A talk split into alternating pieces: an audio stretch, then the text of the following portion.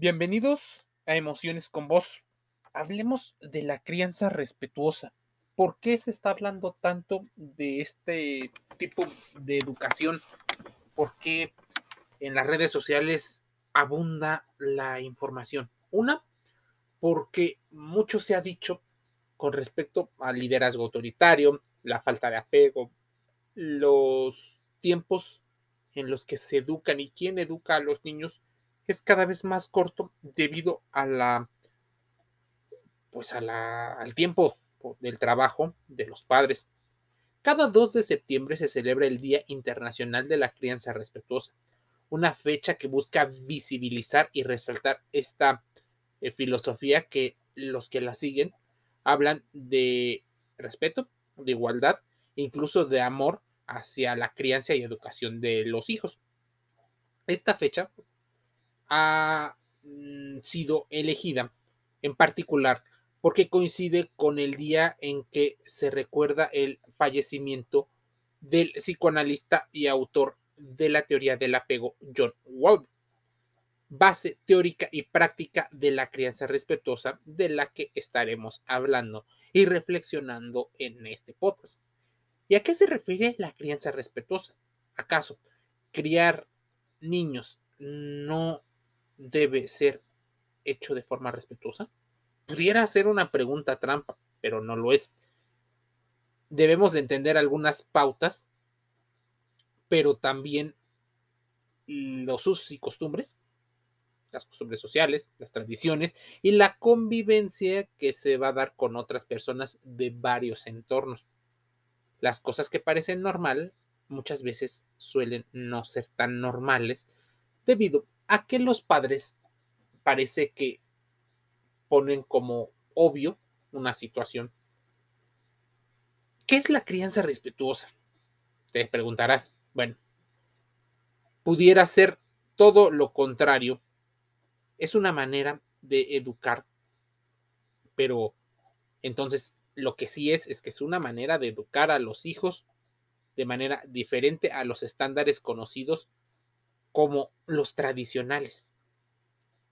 De hecho, no es solo un modo de cuidar o educar, sino un modo de vida y relacionarse con los demás a través del respeto. Porque si queremos personas respetuosas, libres, honradas, posiblemente debamos de criarlos con respeto, humildad, libertad, creatividad y un modelo de honradez que les lleve a ser ejemplos, muchas veces pudieran ocurrir. Pero donde se viene la polémica es a partir de dónde está la disciplina consciente. ¿Qué es la disciplina? ¿Hasta dónde poner límites? La crianza respetuosa para los que la siguen proponen límites razonables, no punitivos, normas con un sentido viables según el momento eh, de vida de los niños transmitidos a partir de las relaciones empáticas y un poco más democráticas y no tan jerarquizadas como suele ocurrir en la mayoría, donde el padre dice que es porque lo dice. La crianza requiere amabilidad, pero también ser confiable, segura y poner límites también tiene que no recurrir a la violencia. En ocasiones nos engañamos, creemos que no es así porque lo hacemos nosotros y eso implicaría quedar al descubierto como padres que posiblemente justifican sus acciones violentas.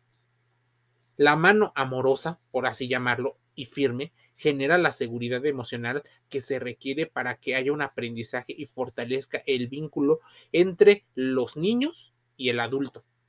La crianza respetuosa, que, por ejemplo, aparece de la mano de las publicaciones de la UNICEF, nos lleva a pensar que existe una relación fuerte y sana entre los niños, los bebés, los niños, los adolescentes y sus cuidadores, que esta es imprescindible en la evolución de cualquier, de cualquier individuo Los partidarios de la maternidad natural promueven, por ejemplo, tres prácticas para afianzarla.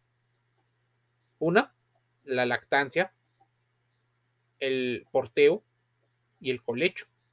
Sin embargo, sus reglas no son eh, muchas veces suficientes. Según algunos datos científicos que estudian el desarrollo del niño, el vínculo seguro se consigue con una parte de esto, pero respondiendo también a las necesidades emocionales y físicas.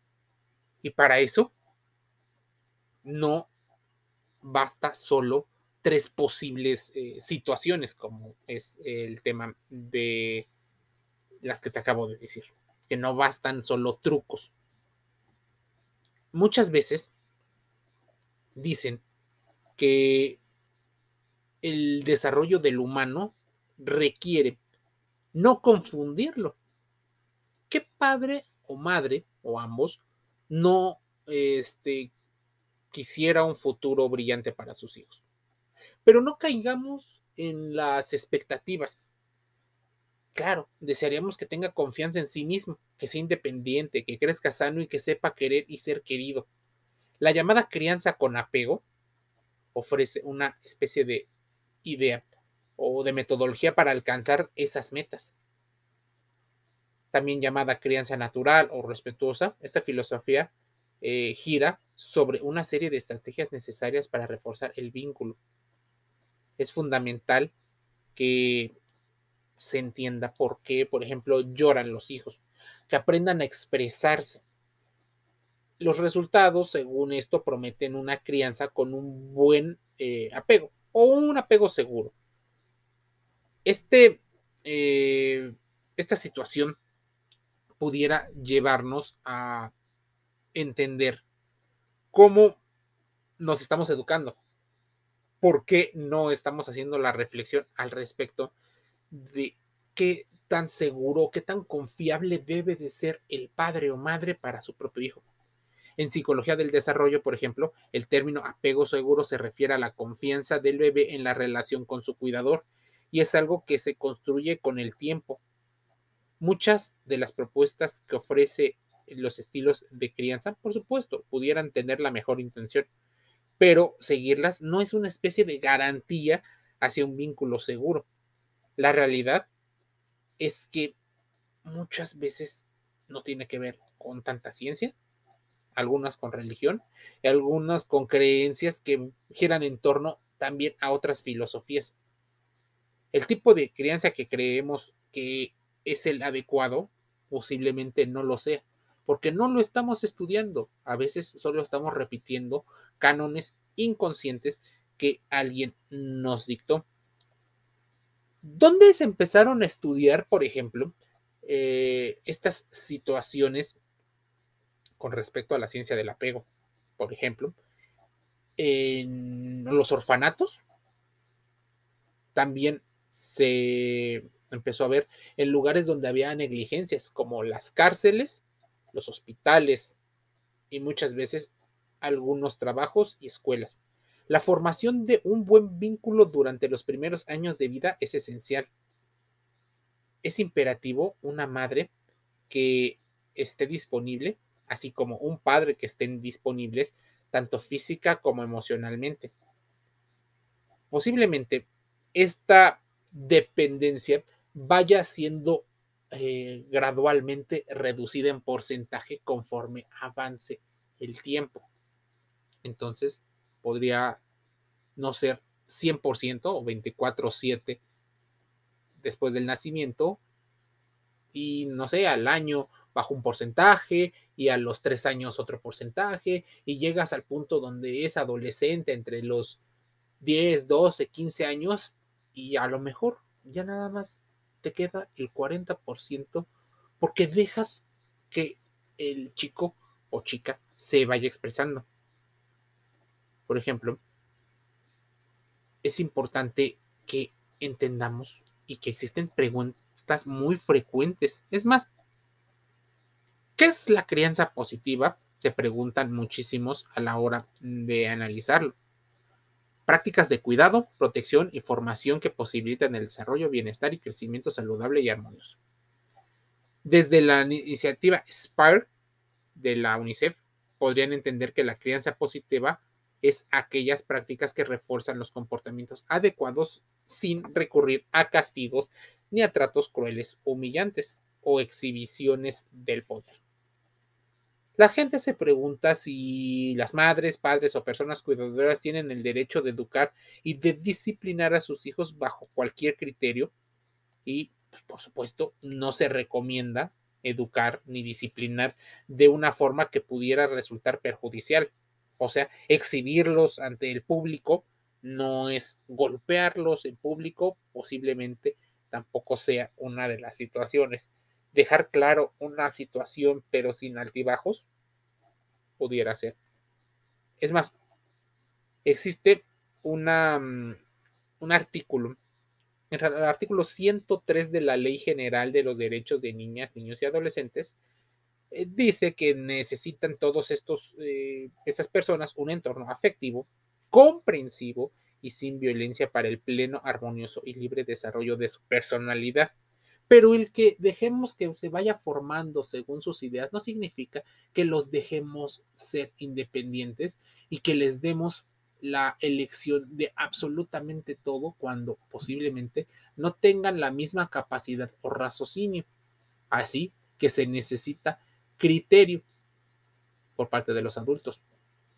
Algunas cosas las tendrán que elegir ellos individualmente, como un ser diferente y diferenciado de sus cuidadores, gradualmente. Pero hay algunas decisiones que serán tomadas por el bienestar de ambos, tanto del adulto como del joven. ¿Cómo manejar entonces, dice la UNICEF, los berrinches? El primer paso pudiera ser un manejo adecuado de conservar la calma. El segundo paso, hacer conexión emocional con la niña o niño para que recupere la seguridad y la calma. Una vez tranquilo, el adulto puede ponerle palabras a la situación, describiendo el hecho, nombrando eh, cómo ocurre esto y validando sus emociones. Veo que estás enojado, veo que estás enojada. Es más, lo hice porque es peligroso por esto, por el otro. Normalmente suele ocurrir este tipo de situaciones me gustaría que comprendas este tipo. Y entonces, la crianza respetuosa se vuelve complicada porque requiere mucha más conciencia por parte de los padres. Y es conciencia lo que muchas veces falta en el humano, porque se deja guiar por sus emociones, por sus pasiones y por sus impulsos de manera inconsciente o subconsciente.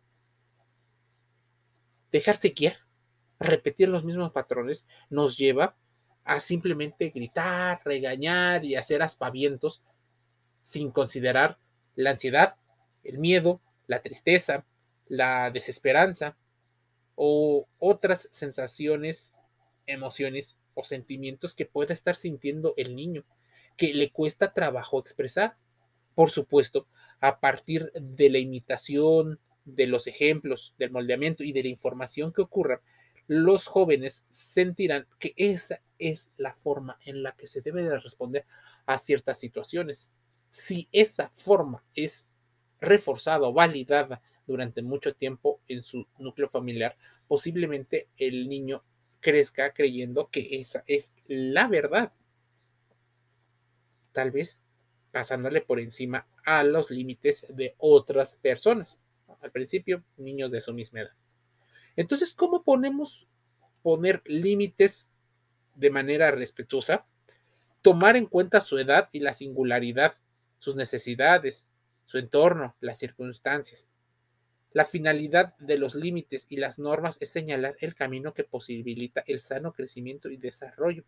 Los límites y las normas se basan en razones y se explican de manera más clara posible cada que sea necesario los límites y las normas deben de ser de alguna manera eh, sencillas, pero eh, acopladas a pasos un poco más complejos. O sea, pasa de lo sencillo y lo simple a lo más complejo. Así se va a tener cierto grado de estabilidad y pueden cambiar si existen razones para ello. Los modelos sociales deseados se muestran y los no deseados son planteados con claridad y ejemplificados con los posibles riesgos. Por supuesto, no se recomiendan los castigos corporales ni los castigos eh, físicos ni psicológicos, la violencia eh, no verbal, la, el ghosting y otras situaciones. ¿Qué siente entonces? ¿Te has puesto a pensar? ¿Qué piensa un niño o una niña cuando se le castiga físicamente para corregir su comportamiento? Los sentimientos que experimentan esos jóvenes cuando son castigados son de desagrado, un sentimiento de culpa, a veces una disonancia cognitiva. Los sentimientos eh, recurrentes suelen ser tristeza, miedo, enojo, impotencia, a veces culpa. Unas personas se desconciertan y sienten confusión, se sienten lastimados y muchas veces no queridos. Y ahí es donde todo esto se puede relacionar con las heridas del abandono, del rechazo, de la humillación, de la injusticia, que también hemos hablado en su momento en este podcast de emociones con vos. A ver, ¿por qué las madres y padres utilizan el castigo corporal y no otro tipo de posibles sanciones? Muchas veces, haber recibido castigo físico en la propia infancia y naturalizarlo hace que lo repitamos como el modelo para poner un límite. El tema es que no hacemos una situación gradual inmediatamente pasamos de 0% a 100% sin considerarlo y a veces se ve uno como una persona autoritaria porque no explicamos por qué y cuándo. Muchas veces los padres castigan físicamente porque lo consideran una alternativa pedagógica válida y útil.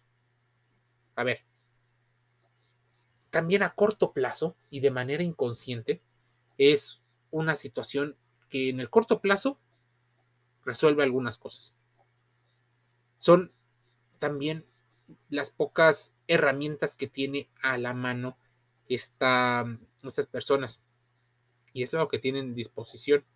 Muchas veces, a veces ocurre que los padres cuando intentan educar se sienten frustrados y estresados, no solo por la situación que vivieron con los hijos, con los niños, sino también por asuntos de adultos.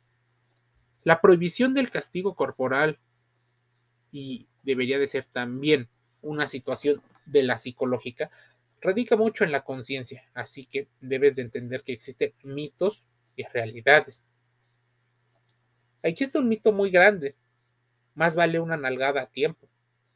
La responsabilidad de cuidado de niños y niñas debe basarse en eh, preservar sus derechos y respetar sus necesidades. La nalgada no responde a una necesidad directa de ellas o ellos. Es producto de la frustración de los adultos al tratar de detener una conducta. Muchas veces las conductas ocurren eh, influenciada por un entorno al que no estamos comprendiendo.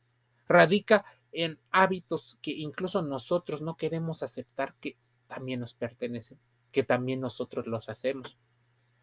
Muchos padres se sienten frustrados porque los jóvenes, al quererse eh, diferenciar de los padres, hacen cosas disruptivas, diferentes. Entonces, las nalgadas y los golpes ocurren. Hay gente que obliga a hacer estudios. Entonces, el mito más grande de esto es la letra con sangre entra por supuesto, el dolor hace que muchas personas lo graben como algo negativo, emocionalmente eh, desagradable. Los golpes correctivos es algo que muchas personas llegan a, pensar. Golpear, por ejemplo, sin sentido o castigar eh, es una especie de pasarle por encima a sus derechos es un acto arbitrario y a veces ilegal. Si las acciones de eh, los jóvenes son malas, las consecuencias negativas llegarán, pero se les tiene que marcar la razón, derivadas de una conducta. El gran tema es que hay situaciones problemáticas que no siempre tienen una solución inmediata ni en el tiempo. Por ejemplo, muchas adicciones son promovidas por los medios de comunicación y por el gobierno y por algunos médicos que se han vendido a las industrias poderosas de los diversos países. Así que estamos normalizando cosas que no siempre. Ahí es donde el criterio, la inteligencia emocional y la conciencia que tenga el adulto es fundamental.